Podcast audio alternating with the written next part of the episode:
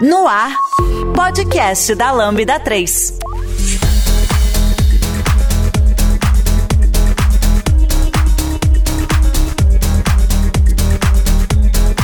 Oi, eu sou a Jaque e esse é o podcast da Lambda 3. E hoje vamos falar sobre diversidade de gênero. E aqui comigo estão Ana Lu, Gaia, Ô, Vicente. Thomas. Arrasaram, gente. Não esqueça de dar cinco estrelas no nosso iTunes, porque ajuda a colocar o podcast em destaque. E não deixe de comentar este episódio no post do blog, em nosso Facebook, SoundCloud e também no Twitter. Ou se preferir, mande um e-mail pra gente no podcast.lambda3.com.br. Antes da gente começar a falar sobre o tema do episódio de hoje, que é diversidade de gênero, queremos lembrar que esse é o terceiro episódio do podcast dessa série de diversidade que lançaremos ao longo do ano aqui no podcast da Lambda 3. Essa sequência de conteúdos também tem conexão com o blog da Lambda, onde lançaremos artigos sobre o assunto de cada episódio do podcast. Por exemplo, esse agora que a gente vai lançar na semana que vem, o assunto vai ser por que é necessário estimularmos o conhecimento sobre diversidade de gênero, que introduz ao assunto que vamos debater no episódio de hoje. E o link para o artigo a gente vai deixar aqui no post para vocês deste cast para conferirem. Você já conhece a Lambda 3? Além de sermos uma empresa formada por pessoas apaixonadas por tecnologia, desenvolvemos e entregamos software com qualidade, segurança e inovação que podem ser um diferencial para o seu negócio. Acesse o site lambda3.com.br e conheça mais.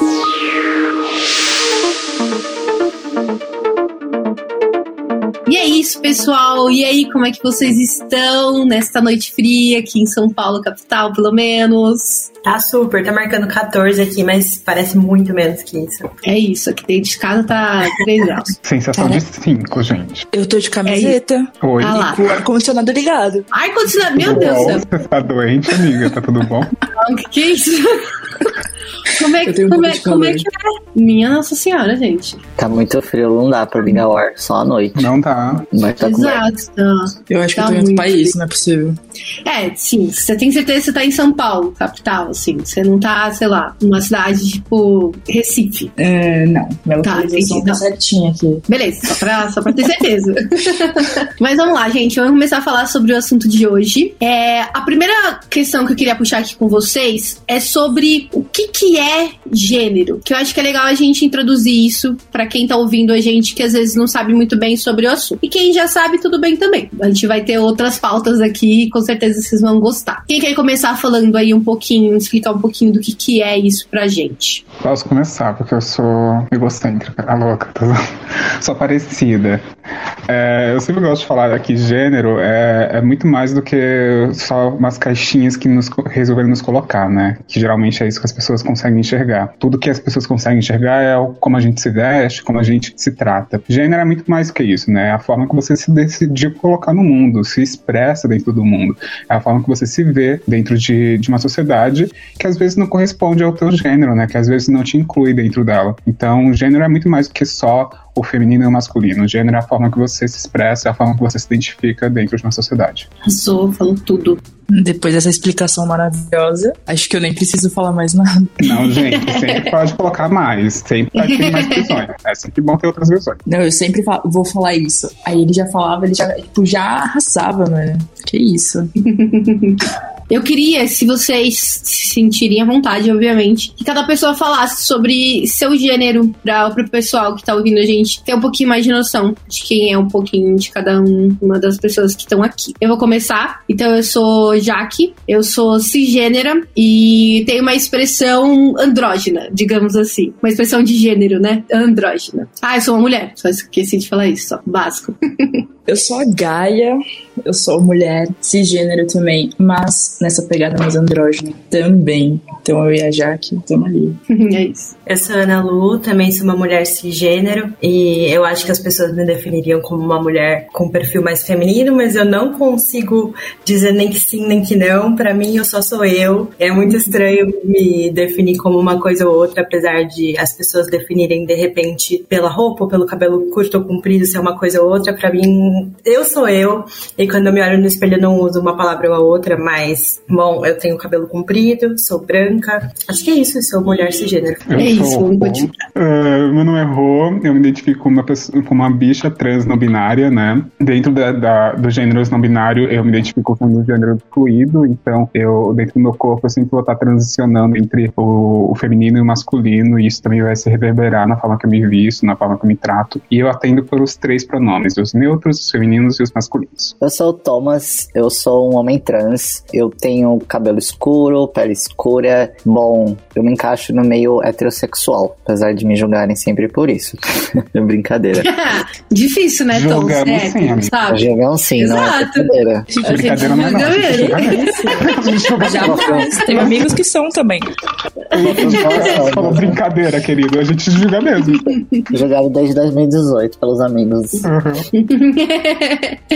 Legal, gente. Obrigada por terem falado. É, sei que às vezes é um assunto meio complexo ou meio delicado para algumas pessoas. Fico feliz que vocês sentiram a vontade para falar isso aqui no nosso podcast da Lambda. E aí eu queria que a gente conversasse um pouquinho agora, até para adentrar essa fala do Tom de heterossexualidade.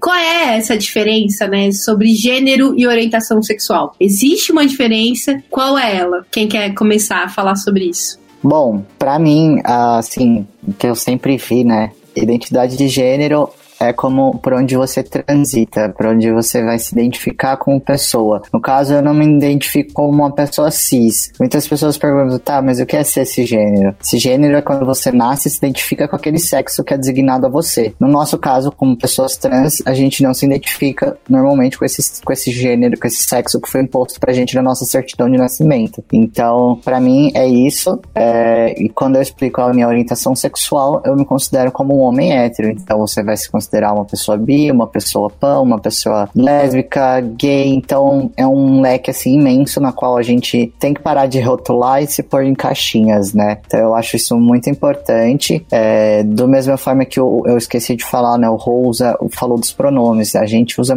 acha muito importante o, o uso dos pronomes, porque não é todo mundo que se identifica ali na cisgeneridade, nem no, transgênero como uma pessoa, como se identifica como uma mulher, nem como um homem. É, então, tem pessoas que se identificam com nenhum dos sexos que foi designado e tá tudo bem, gente. E é, eu acho que seria mais ou menos isso, assim, na minha visão, em tudo que eu conheço, assim. Eu acho que existe uma, uma diferença muito boa de se falar quando a gente fala sobre identidade de gênero e sexualidade, é que elas necessariamente não vão andar sempre juntas, né? Parece que quando É isso. a gente determinou a comunidade LGBT, a gente colocou todo, todo dentro de um movimento só, que não é só uma coisa, né? São divisões. É, de- identidade de gênero vai ser se- sempre diferente de orientação sexual. O Thomas mesmo, ele é um homem trans, mas é um homem hétero, né? Então a, a sexualidade dele, antes de transicionar, ele se identificava em- dentro da homossexualidade. Depois da transição, ele viu que ele continuava se identificando agora como um, um homem heterossexual. Então, necessariamente não vão estar ligadas uma coisa à outra, né? A minha não binariedade, por exemplo, ainda não existe uma, uma sigla, né? Um, um- um- realmente um, um movimento para que colocassem sexualidade em pessoas não binárias. Então, ainda hoje,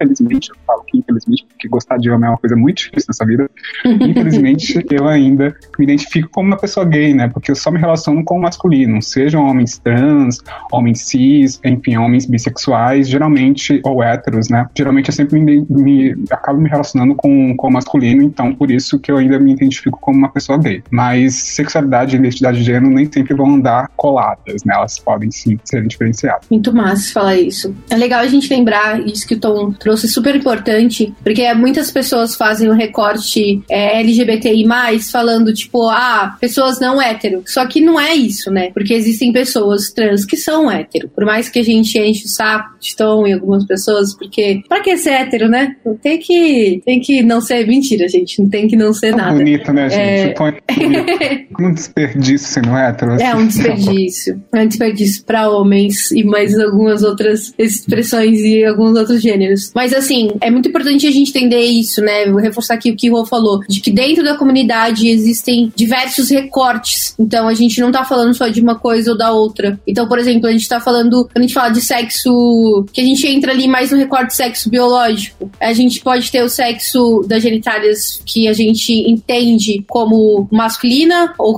como a gente entende como feminina, mas existe a pessoa intersexo também, e a pessoa intersexo tá dentro do, da nossa comunidade. Então tem muita coisa ali dentro e é importante a gente entender. Uma outra coisa também muito legal de da gente refletir é que orientação sexual não anda sempre junta com orientação afetiva, né? Existe muita isso também. Então, orientação sexual é, é aquela pessoa que você se, atrai sexualmente. E a orientação afetiva é quem você se atrai afetivamente. Por exemplo, eu sou uma pessoa homossexual e homoafetiva. Então, beleza, eu, Jaqueline, como me, né, me identificando como uma mulher cis, eu gosto de mulheres. Tanto gosto é, de sentimento quanto me atrai sexualmente. Mas, por exemplo, existem pessoas que não têm, estão ali no espectro de assexual, por exemplo. E são pessoas que podem ou não sentir atração sexual por outras pessoas. E aí a gente tem várias camadas dentro desse espectro assexual é, de pessoas que se identificam de diferentes formas. Mas pra gente entender, o assexual são as pessoas que sentem atração sexual diferente do que a gente diz que é, que é pra ser, que é normal, que é comum, enfim. Então existem muitas diferenças ali dentro, né? E é importante a gente entender isso. Porque alguém que olha pra rua, por exemplo, sendo uma pessoa não binária, fala, ah, se você é uma pessoa não binária, você tem que gostar de todo mundo. Tem, ou você tem que gostar de pessoas que não são binárias, sabe? Tipo, e não tem nada a ver. Óbvio que conheço muita gente não binária que é pansexual, conheço muita gente não binária que é, que é homossexual. Não tem nenhum problema, gente. Você, inclusive, pode ser uma pessoa não binária que se relaciona só com pessoa, sei lá, Rô que vai se relacionar só com homem hétero, sei lá, sabe? Tipo, tudo pode acontecer. Isso é muito mais como uma pessoa se identifica e é importante a gente não julgar, sabe? A gente respeitar. Porque se você parar pra pensar bem no fundinho, você não tem nada a ver com isso.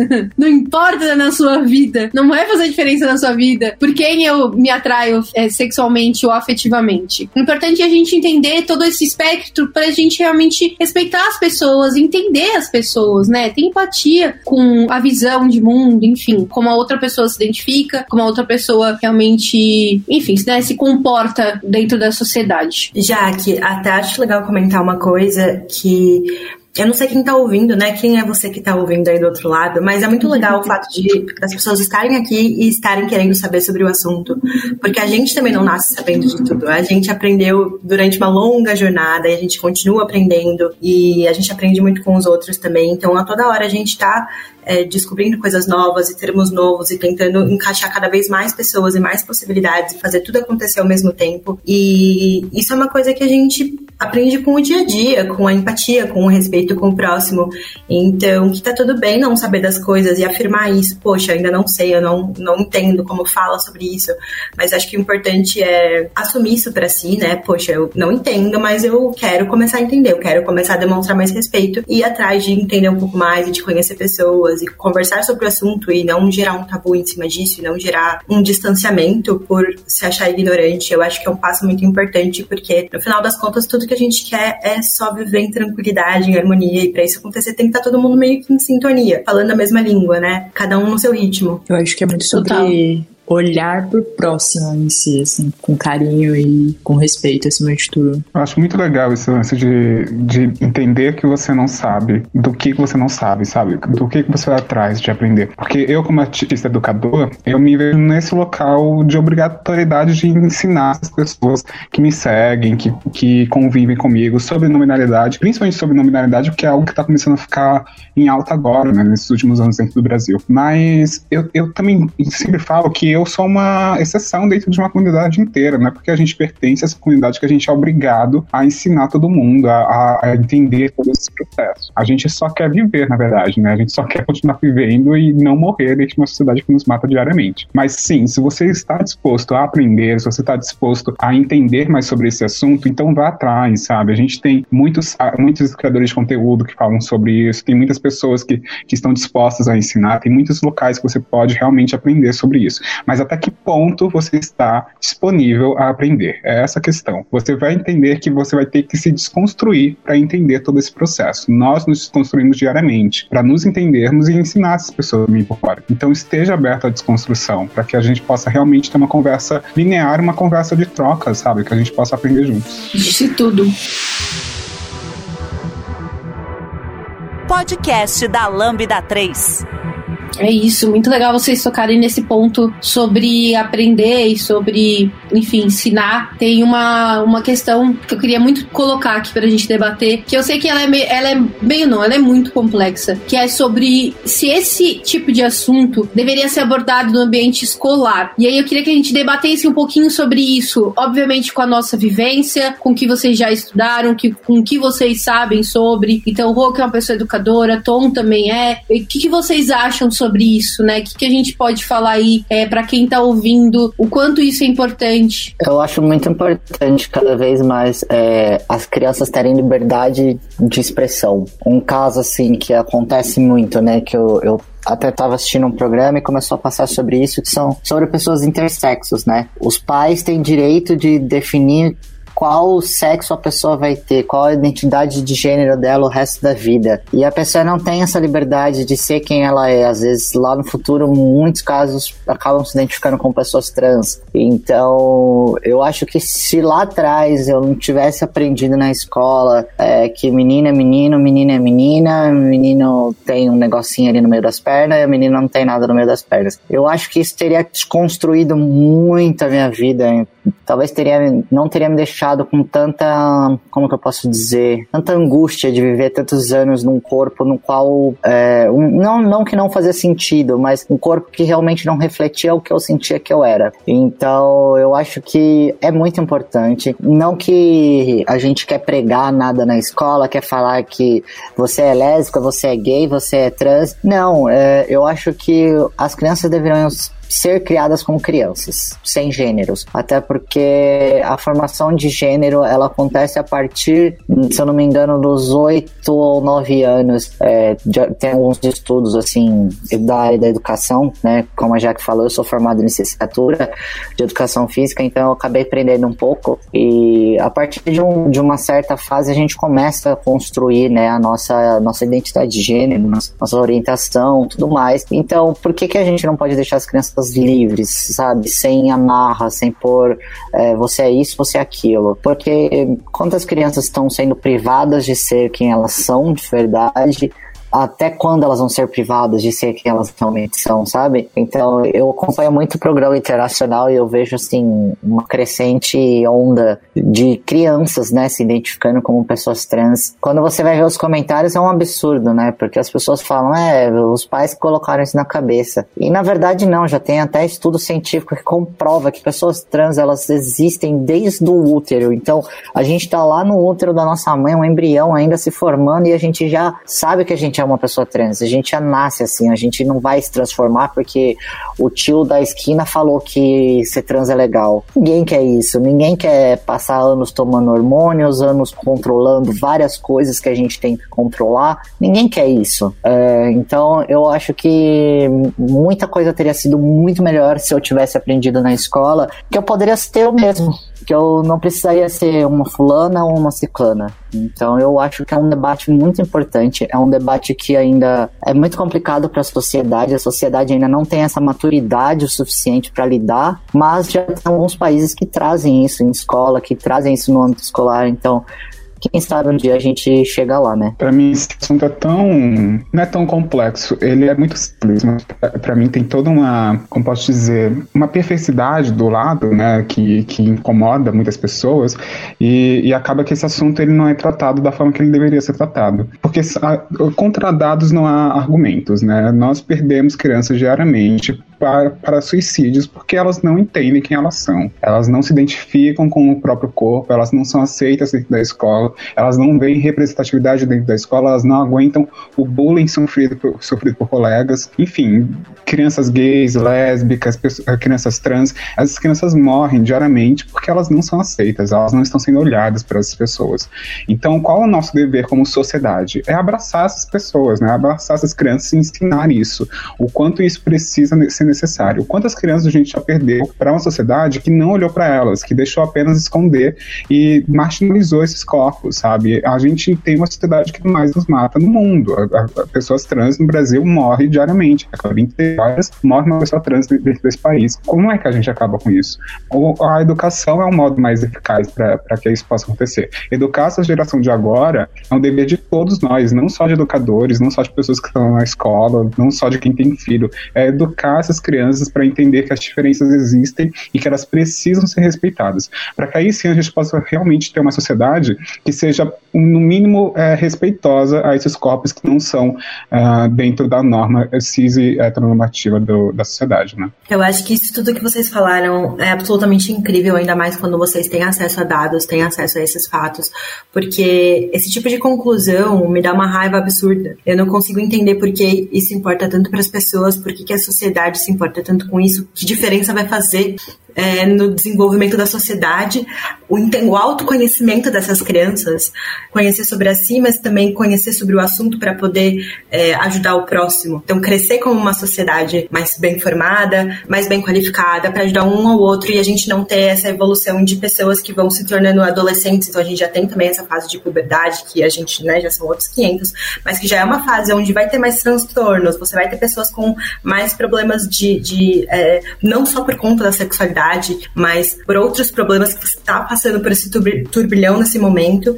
E isso pode ser evitado, isso pode ser um assunto que não vai ser mais o problema, não vai ser mais um fator ali aumentando é, questões pessoais, questões sociais e tudo mais. Tá, eu, eu, vou emendar um pouco então nisso do que a, a Ana falou. Meu, pra vocês terem uma noção, eu passei por tudo isso que, que ela disse. Quando eu tava na quarta série, eu meio que não sabia muito bem o que estava acontecendo, eu não tinha essas informações e, e eu meio que senti alguma coisa diferente pela minha amiga, a minha coleguinha. E aí uma menina super maldosa me chamou de lésbica. E eu fiquei, tipo, meu Deus, eu não sou isso. O que, que tá acontecendo? Então, tipo, basicamente utilizaram isso em forma de, de uma prática de bullying, assim, na época.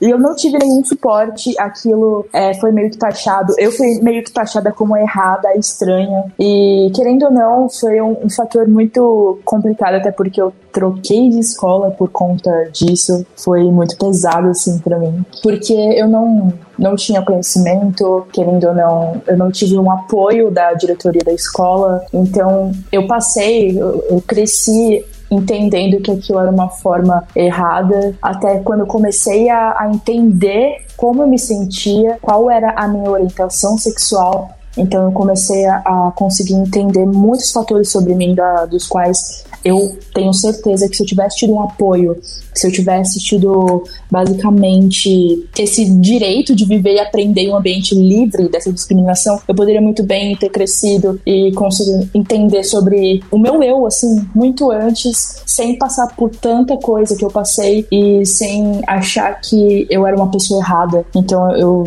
de verdade, é, isso é muito importante. É, hoje em dia é de uma extrema importância é, ter crianças que elas estejam num ambiente livre de qualquer tipo de violência, inclusive violência de gênero, né? Porque hoje as coisas elas estão bem mais intensificadas. Eu tava na quarta série, isso já acontecia. Então, a partir de hoje tá bem mais necessário esse, essa educação. Eu queria, eu queria falar uma coisa que a Gaia puxou sobre essa, essa violência que ela sofreu, porque é muito louco como a gente é tratado, né? Eu, hoje eu, eu uso o termo bicha muito mais como um termo de empoderamento político, né? Porque nós somos colocados dentro desses lugares. Né? Ninguém, não sei vocês, mas assim, eu não, não, não fui eu que um dia entendi que a minha sexualidade, minha identidade de gênero era diferente. Foi alguém fora de mim que me colocou dentro dessa identidade. Então foi alguém que me apontou que eu era, que eu era uma bicha, foi alguém que me apontou que eu não era uma pessoa normal, né? Entre aspas dentro de uma sociedade que é que nos julgam errado. Então, eu me lembro da primeira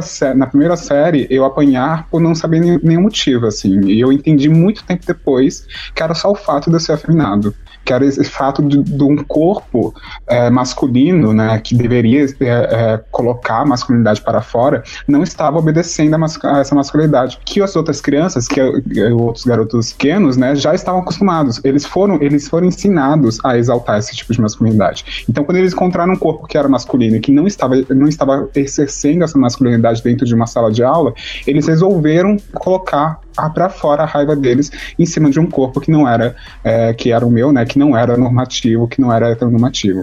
E, e isso mostra muito o quanto a educação é um fator muito importante na vida de todos nós, assim, porque é isso, eles foram educados a, a espancar, a excluir esse tipo de corpo. E se a gente educar é, essas crianças a exatamente o oposto, né, a incluir, a respeitar esses corpos, a gente vai com certeza conseguir uma sociedade mais inclusiva nesse sentido. É, ainda mais é, para a gente conseguir prevenir erradicar toda forma e qualquer forma de violência, como eu falei, em especial a violência de gênero, porque é, é muito complicado isso hoje em dia. Eu acho que uma coisa que tem tudo a ver com o que a gente está falando é que quando você não ensina sobre isso, as pessoas vão procurar informação em locais onde elas acham a informação. E a gente não sabe que, pelo menos na nossa época, acho que todo mundo aqui veio da mesma geração, a gente veio de uma época onde isso não estava sendo ensinado de forma explícita. Então, eu, por exemplo, não lembro, eu acho que eu estava na quinta série quando a gente começou a aprender sobre sexualidade, eu não lembro de um momento ter ouvido a palavra gay na minha vida.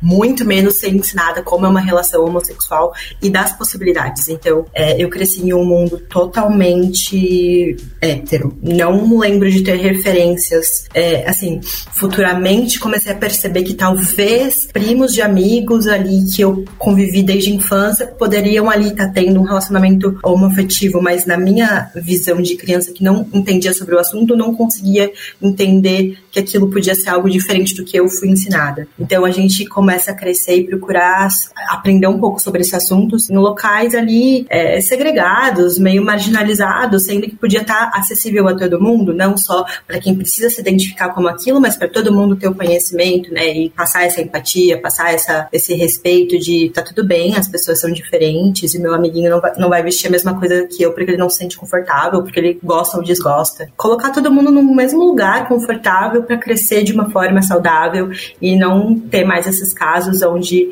é, essa raiva passa de casa e a gente sabe que essa história né, de quem pratica o bullying, a gente sabe, é, já é conhecido que é sempre alguém tá passando por uma situação parecida e vai lá extravasar na pessoa que tem aquilo em comum, mas que você não aceita sobre si. Então, ali é uma cadeia de pessoas passando pela mesma situação, descontando na sociedade de forma agressiva, não disseminando nem um pouco o oposto que devia ser, que era a empatia, era o respeito, enfim, causando mais traumas e mais traumas. É, como a Ana falou, eu também tive aula na escola falando sobre toda a questão de sexualidade, etc. E na época que isso aconteceu comigo, que a menina falou lésbica, que tipo, meu Deus, o que tá acontecendo? É, eu também não via em nenhum momento que ia além da, da sexualidade que a gente hoje a gente, hoje a gente conhece, que as pessoas falam que é o, entre aspas, o normal. Então, agora imagina se fosse o contrário, se a gente tivesse informação na hora. Eu poderia muito bem, é, com o apoio não só da questão da, da escola em si, mas a questão da minha família, etc. Eu poderia muito bem conseguir me entender, conseguir é, me desenvolver melhor e não ter passado por tantos traumas assim. Então, eu acho que realmente hoje a gente precisa muito dessa questão de que a gente consiga ter essa igualdade de gênero, essa diversidade na, dentro das escolas. Ainda mais para essa geração que está vindo aí, que as informações chegam muito rápido e quanto mais rápido a informação chega, você pode ter certeza que a, muitas informações erradas vão chegar também. Então, é, precisa ter uma assertividade, assim, e mostrar que tá tudo bem e que você precisa entender e que tá tudo bem você ser você. E, e é muito louco você falar isso, que tá tudo bem você ser você naquele momento. Então eu acho que se eu tivesse essa certeza que, meu Deus, realmente eu sou uma criança que eu estou me entendendo, é, que eu estou gostando da minha colega, que eu estou sentindo, eu, tenho sentimentos afetivos por ela, eu não teria mudado de escola, eu não teria reprimido o que eu estava sentindo e eu tenho certeza que eu conseguiria ter desenvolvido isso muito melhor. Então é isso é de extrema importância hoje em dia. Se já era antes, imagina hoje. Com certeza, né? Quanto tempo e quanto quanto sofrimento, né? Só a gente, como pessoas LGBTI, passamos para conseguir simplesmente nos aceitar como somos. Isso é muito louco de pensar. E aí, seguindo um pouco nessa conversa mais voltado para a sociedade, né? Não só para a escola. Qual que é a importância dessa diversidade de gênero que vocês veem hoje para a nossa sociedade, né? Pensando que agora a gente, como Gaia falou, a gente entende um pouco melhor sobre identidade, sobre sexualidade, a gente conversa mais sobre isso, obviamente que mais dentro da, da nossa própria comunidade, né, do fora, mas a gente está chegando em algumas bolhas, a gente está chegando na grande mídia, a gente está chegando lá. Então, para vocês, qual é a importância da gente ter essa diversidade de gênero na sociedade? Acho que não só representatividade, né? Eu ia falar que a questão da representatividade é muito importante, porque quanto mais a gente gera representatividade em sociedade, mais aceitação a gente tem de outras pessoas, né? Mas acho que vai um pouco além de representatividade. A gente vê que é, números, né? São números, assim, é inegáveis. Que empresas com mais diversidade, inclusas dentro da empresa, elas trabalham melhor, elas têm mais rendimentos, elas têm mais, mais provas com isso, né? A gente também vê que, claramente, se a gente coloca mais diversidade dentro da TV, a gente gera mais audiência, a gente consegue atrair mais pessoas para assistir aquela série, aquela novela. Enfim, eu acho que em sociedade por si só, está muito claro que a gente precisa dessa diversidade e também tem uma, uma urgência de não ter mais esse tempo de silenciamento, sabe? Nós fomos silenciados por muito tempo, por muitos anos, e a gente chegou no, no, no nosso limite, né? Não dá mais para que a gente possa se esconder em sociedade, não dá mais para que a gente possa realmente ficar calado em piadas LGBTfóbicas, em propagandas LGBTfóbicas ou em propagandas racistas. Não dá mais. Então, a gente está em 2021 e a gente entendeu a nossa necessidade de, de ocupar esses espaços, sabe? E o que está acontecendo agora em sociedade é uma, para mim, é um fator histórico, que a gente está começando a ocupar espaços muito grandes, né? Dentro de empresas mesmo, dentro de empregos, ocupar espaços dentro de empregos e também em mídias, né? A gente entende que hoje em dia não é mais uma, uma questão falar sobre homossexualidade, sobre beijo entre o mesmo gênero dentro da novela, né? Agora a gente já partiu para outro patamar, a gente está começando a colocar corpos trans dentro de novelas, a gente está começando a entender a necessidade de falar desses corpos, né? E, e, isso transmite muito a nossa luta, né? O nosso caminho de luta, porque cada sigla teve esse caminho, né? A gente começou com, com o meio gay e lésbico, tendo esse caminho que foi tortuoso mesmo, né? Foi difícil de incluir é, essa pauta dentro dessas discussões de sociedade. Agora a gente está tendo essa, esse boom da, das pessoas trans ocupando esses espaços, né? Então eu acho que daqui para frente as coisas só vão melhorar, mas o caminho nunca vai ser fácil, assim. E, e eu vejo que essa tem essa importância de sociedade, né? De representatividade para ocupar esses espaços e entender que, que as pessoas existem, que sim, eu, nossa, então quer dizer que eu posso sim ser essa pessoa e posso sim ocupar um espaço de, de empoderamento, ocupar um espaço que, que vá me representar mesmo na, no futuro. Eu concordo muito com a fala de todos. É muito importante que a sociedade comece a aceitar que a gente existe, que a gente não vai sumir, então que tá na hora de começar a mudar as coisas, começarem a entender e buscar um pouco mais de conhecimento. A gente tem a internet para isso, a gente não tá em 1990 que a gente tinha que ler enciclopédia para aprender.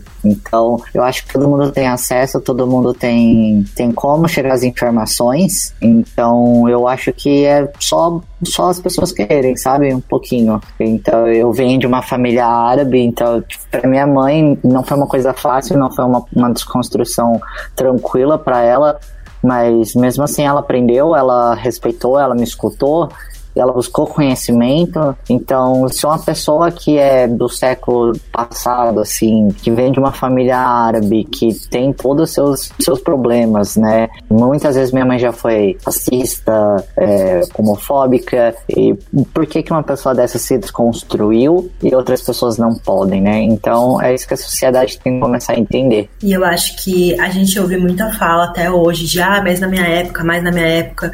E, gente, isso é uma coisa que sempre existiu existiu e sempre vai existir. Então, conforme a gente vai colocando nos diversos cenários as possibilidades todas, a gente mostra que sempre fez parte, faz parte, vai continuar fazendo parte e muda finalmente de pauta, porque eu acho que assim é extremamente necessário o assunto ser tocado e as pessoas serem ensinadas e a gente tentar abordar o máximo, mas é o que acho que a Ru falou no começo desse podcast que a gente não é só isso. A gente tem outras milhões de facetas, somos seres humanos complexos como todo mundo e a gente tem especialidades e talentos e curiosidades e muitas outras coisas para serem faladas. E por mais que isso seja uma grande e importante parte das nossas vidas, a gente não quer ser só isso, a gente quer poder também falar sobre outras coisas. Só que para a gente poder falar sobre outras coisas, tem ainda esse obstáculo que sempre alguém vai querer saber sobre ou perguntar sobre. Então é aquela tecla que é sempre a mesma. Então a gente sempre responde as mesmas coisas sempre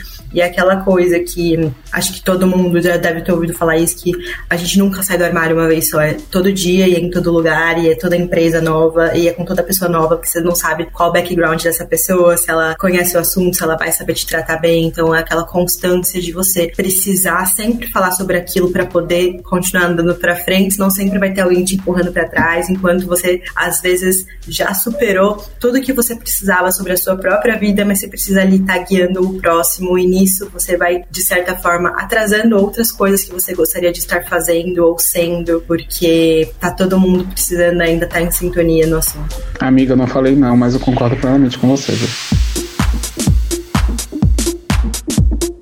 Entre em contato pelo site lambda3.com.br. Vocês falaram sobre, sobre a empresa também, né? Principalmente o Rô falou. É, a empresa ganha muito com isso, né? Então, por exemplo, quando a gente vai assistir uma série que a gente vai assistir porque tem representatividade ali, né? E aí você olha e às vezes a série nem é tão boa assim, mas você vai assistir de qualquer jeito, porque a gente carece dessa representatividade, né? Mas às vezes você olha a série é realmente muito boa, mas só de ter aquele casal principal ali, por exemplo, de mulheres que se amam, que estão assumidas, que não têm problemas com isso e que estão vivendo outras coisas dentro do roteiro, que não estão ali sofrendo ou pensando sobre a sua sexualidade, sobre o seu gênero. É tão reconfortante, né? A gente olha e fica, caramba, a gente só queria um pouquinho mais disso. E eu acho que isso tem muito a ver com a, a representatividade dentro das empresas também. Então, quando vocês olham para isso, como é que vocês veem, né? Como é que as empresas podem garantir essa diversidade de gênero no ambiente de trabalho? Dando oportunidade para trabalho. A gente, o que não falta é profissional bom LGBT de, dentro desse lado da, nossa, da nossa comunidade que são formados.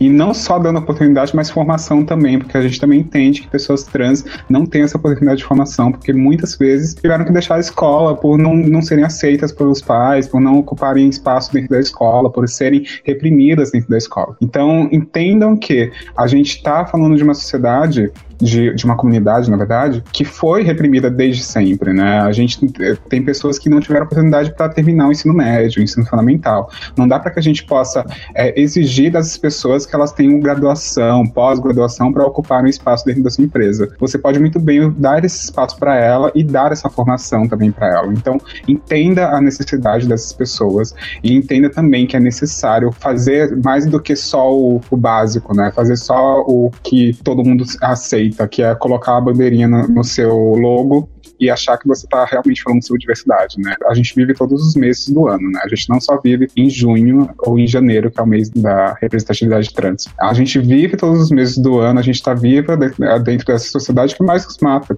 Então vamos tentar valorizar essas vidas, sim, colocando essas vidas para ocupar esses espaços. Então acho que a primeira coisa mesmo a, a, que uma empresa tem que fazer é procurar outras ONGs que trabalham com esse tipo de inclusão, né? Se você não trabalha com isso, você não sabe como é que funciona esse tipo de inclusão, então vai atrás de pessoas que já trabalham com isso, né? A gente tem várias ONGs, várias empresas no Brasil que trabalham com esse tipo de diversidade, de inclusão dentro de outras empresas. Então é só procurar mesmo que, que tem, sabe? Eu, eu, sempre digo que é, é isso, né? Qual, até que ponto você quer aprender, até que ponto você está disponível a se desconstruir para realmente incluir outras pessoas dentro de, desses espaços, né? E é como o Rô falou, no, é, as empresas que colocam a diversidade e inclusão, né? Grande maioria das vezes você vê pessoas brancas, cis, privilegiadas tomando conta dessas áreas. E aí você vai ver vagas para pessoas trans.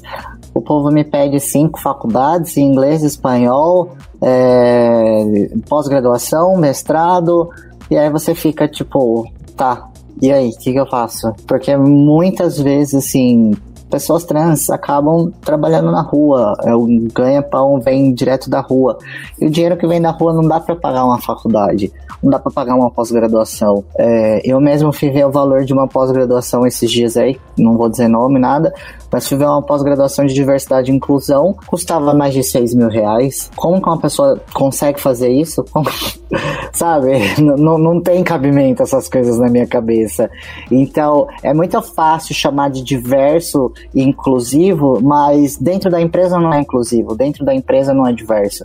Dentro da empresa só tem pessoas brancas. É, não julgando, mas grande maioria das empresas são compostas de pessoas brancas. Então, eu mesmo participei de um, de um trainee que eu cheguei até a fase final. Na hora que eu fui ver os aprovados, todos brancos. Nenhuma pessoa, a, a única pessoa trans foi eliminada e a devolutiva que eu recebi foi totalmente nada a ver, falando da ONG que eu faço parte, que a gente ama. É, então, sabe, é umas coisas que não tem cabimento. Então é muito bonito na prática colocar lá a bandeirinha é, do orgulho LGBTQIA+, na, na empresa, no LinkedIn, fazer um post bonitinho, chamar uma pessoa para falar, e no dia a dia não é assim. E no dia a dia você pede para uma pessoa trans se esconder porque tem medo de afastar os clientes. Isso aconteceu comigo. Então, até quando as, as empresas vão falar que são diversas, inclusivas, não são inclusivas. Não tem um sentimento realmente de pertencimento ali. Então, a partir do momento que a gente tem um, momento, um sentimento de pertencimento naquela empresa e a gente tem a liberdade para ser quem a gente é, diversos estudos científicos já comprovam que a produtividade das empresas triplicam, aumentam,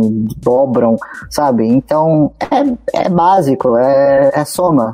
Mais, mais, dá mais positivo. Então, meu, a partir do momento que as empresas entenderem que realmente os ambientes têm que ser diversos e inclusivos, porque não adianta você colocar uma pessoa negra e não capacitar ela, ou uma pessoa PCD e não dar um acesso de uma, de uma rampa ou o que ela precisa para trabalhar ali no ambiente, não é inclusivo. Então, eu acho que as empresas ainda precisam mudar muito, elas precisam evoluir muito e elas precisam entender que pessoas trans não têm os mesmos privilégios que pessoas cisgêneras. 1, 2% de pessoas trans que têm privilégios de ter um, um, diploma e às vezes nem, nem o diploma significa que ela vai arrumar emprego. Então eu acho que começa por aí, sabe? As, as empresas têm que parar com isso e olhar a fundo realmente até que ponto elas querem ser diversas e inclusivas. Muito bem, gente. Arrasaram muito nas falas. E lembrando, o que a gente mais ouve nas empresas hoje em dia, quando a gente tá lá internamente, quando se fala de diversidade, se fala de mulheres e só, sem nenhum tipo de recorte. E aí, quando você entra, você só vê mulheres brancas, hétero, cis. E que tem dinheiro na maioria das vezes, né? Que é de classe social alta,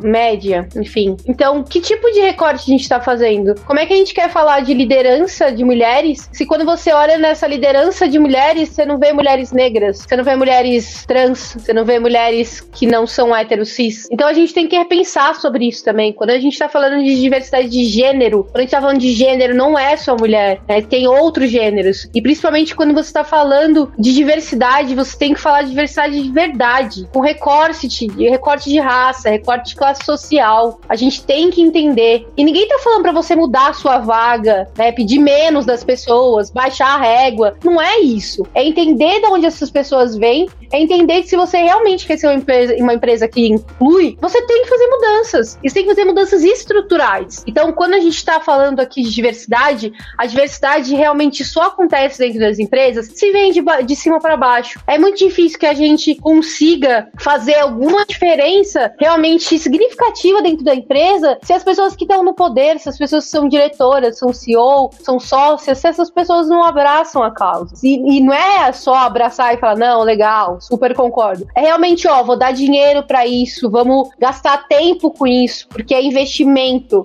Que muito, o que Tom bateu muito na tecla é tratem essas pessoas como pessoas que vocês também precisam educar. A gente, né, as empresas precisam educar a sociedade também. Faz, papel, faz parte do papel de ser uma empresa em sociedade. A gente vive em sociedade. Então, abram suas portas, deem cursos para as pessoas, mas não dê só cursos. Se você não consegue colocar essas pessoas para dentro da sua empresa, se conecte com outras empresas para que tenha, para que essa pessoa tenha acesso realmente a vagas. Quando a gente fala de vagas, a gente fala, por exemplo, exemplo, no mundo de tecnologia, que é o que muito daqui da galera que vai ouvir a gente vem, né, e trabalha, quando a gente fala que tem um monte de vaga em tecnologia, as pessoas não conseguem entrar. Principalmente quem é ali, quem tá no começo de carreira, não consegue, não tem uma chance. E aí, quando você pensa, para e pensa, ah, então vamos contratar aqui pessoas que têm, tá no começo de carreira. Meu, nesse momento, é sua obrigação contratar pessoas com recortes sociais de minoria. É sua obrigação, porque você tá no começo. Você vai ajudar essa pessoa a crescer, você vai dar uma oportunidade. E, gente, começo de carreira não é para ficar pedindo um monte de coisa. A pessoa não tem que saber um monte de coisa.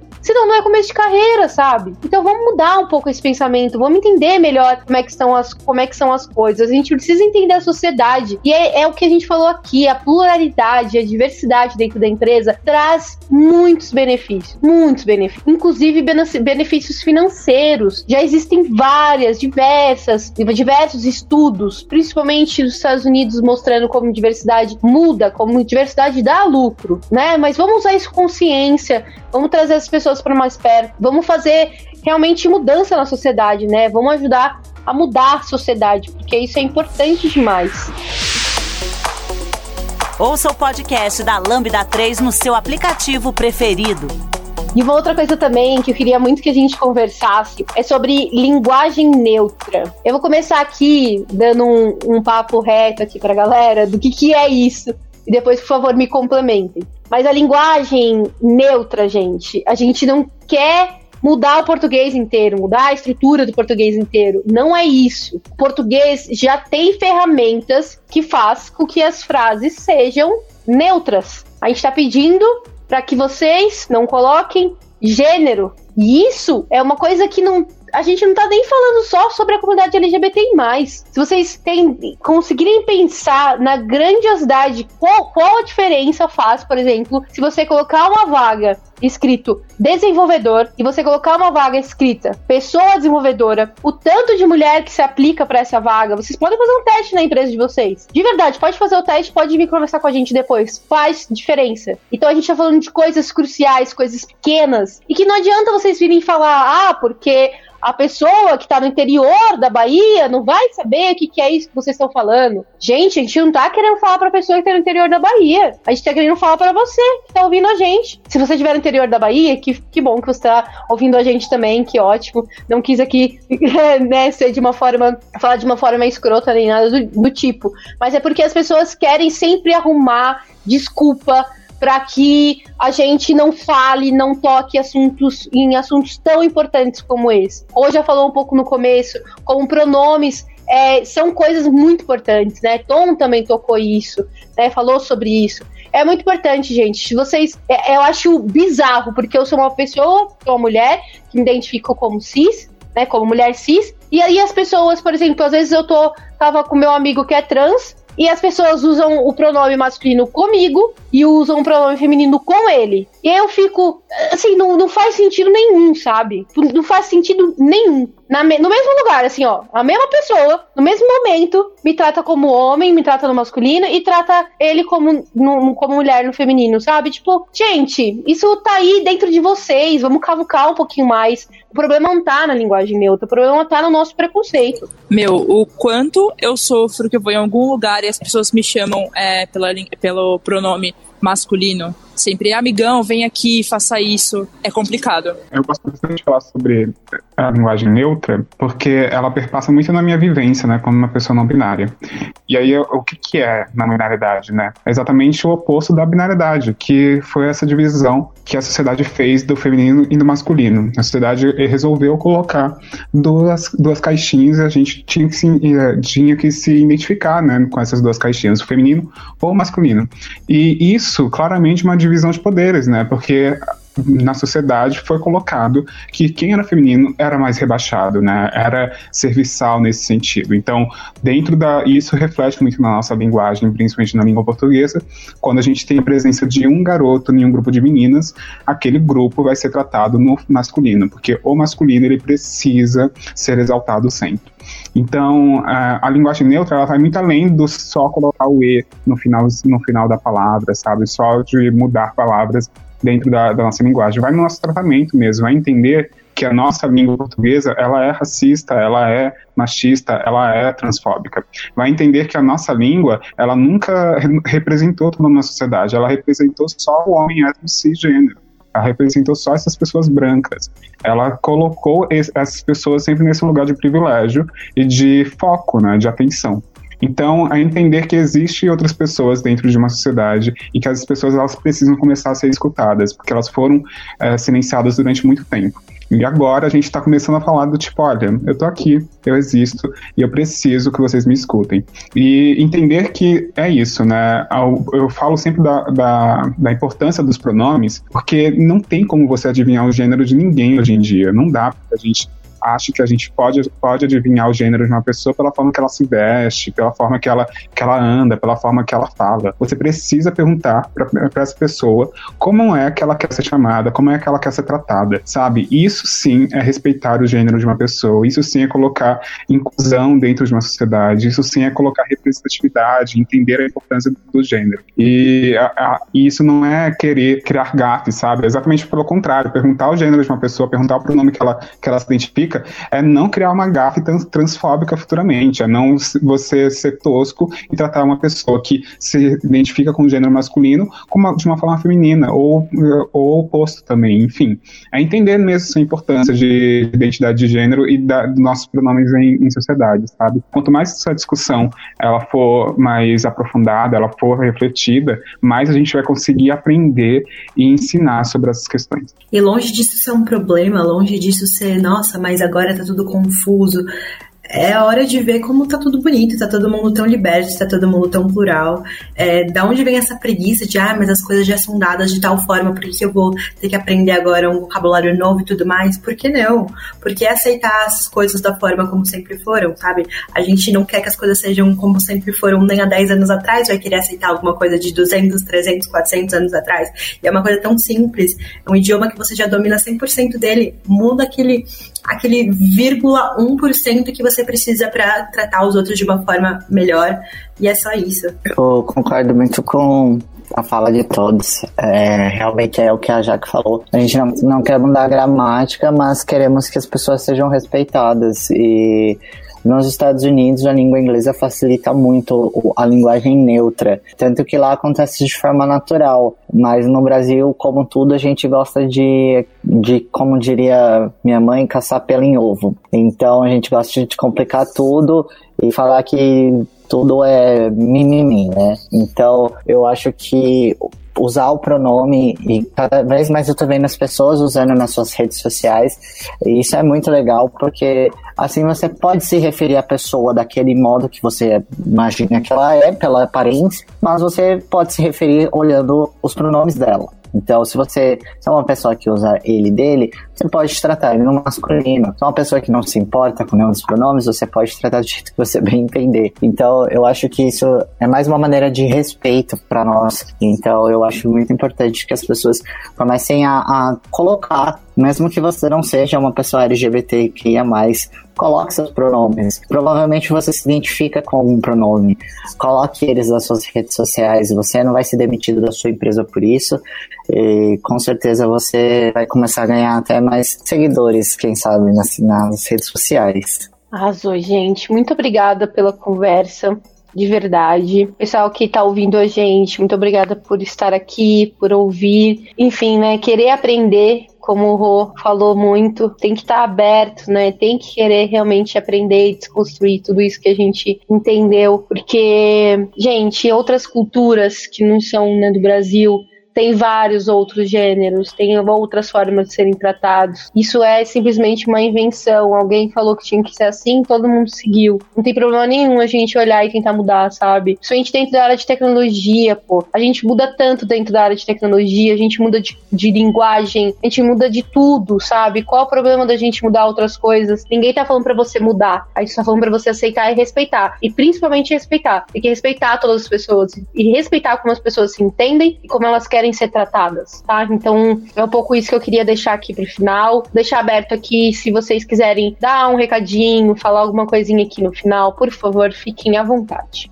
Ah, só queria agradecer o convite. Muito obrigado mesmo pelo convite. Já que é sempre muito bom conversar sobre isso. É, eu sempre digo que a minha vida, né, se resume a isso. Então, eu adoro conversar sobre, sobre minha vida e essa identidade, né, que eu sempre vou descobrindo cada vez mais sobre como é ser não binário, sobre como é me identificar como essa pessoa não binária. Acho que sempre é uma, uma descoberta a mais quando a gente conversa sobre isso e quando a gente discute sobre diversidade. Para mim, sempre eu tô aprendendo cada vez mais e a gente está conseguindo ensinar outras pessoas. É isso. Se vocês quiserem me seguir nas redes sociais, arroba bicha na rua com X. Vou nessa, muito obrigado. Queria agradecer também.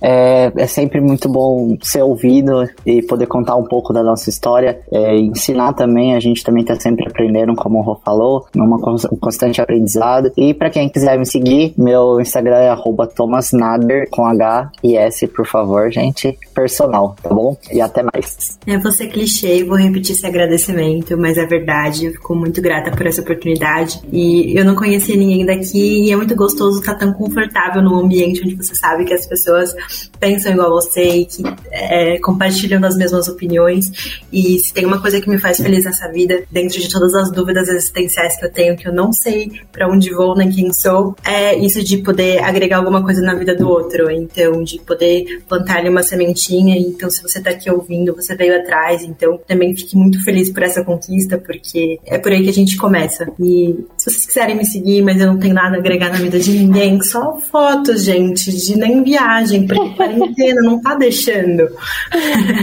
Amiga, você é linda. Você já agrega na vida das pessoas a beleza. É isso. é isso, gente. A gente faz o que a gente pode. Ana Cake, C-H-I, C-C-H-I. Gente, muito, muito, muito obrigada de verdade por terem aceitado esse convite, por estar aqui hoje, enfim, por conversarem com a gente. É muito importante para a Lambda ter esse momento, ter esse, ter esse espaço mesmo, sabe, para receber pessoas que estão fora da nossa bolha, né? Estão fora dessa bolha de tecnologia e podem agregar outras coisas também para quem tá dentro dessa bolha de tecnologia. Então, de verdade, agradeço do fundo do meu coração. Muito obrigada. Tenham uma ótima semana, uma ótima noite. Quem estiver ouvindo a gente de manhã, uma ótima manhã. Quem estiver ouvindo a gente à tarde, uma ótima tarde. E é isso, gente. Bora. Você ouviu mais um episódio do podcast da Lambda 3. Indique para os seus amigos esse podcast. Temos também um feed só com assuntos de tecnologia e outro que mistura assuntos diversos. Toda sexta-feira, sempre com o pessoal animado da Lambda 3.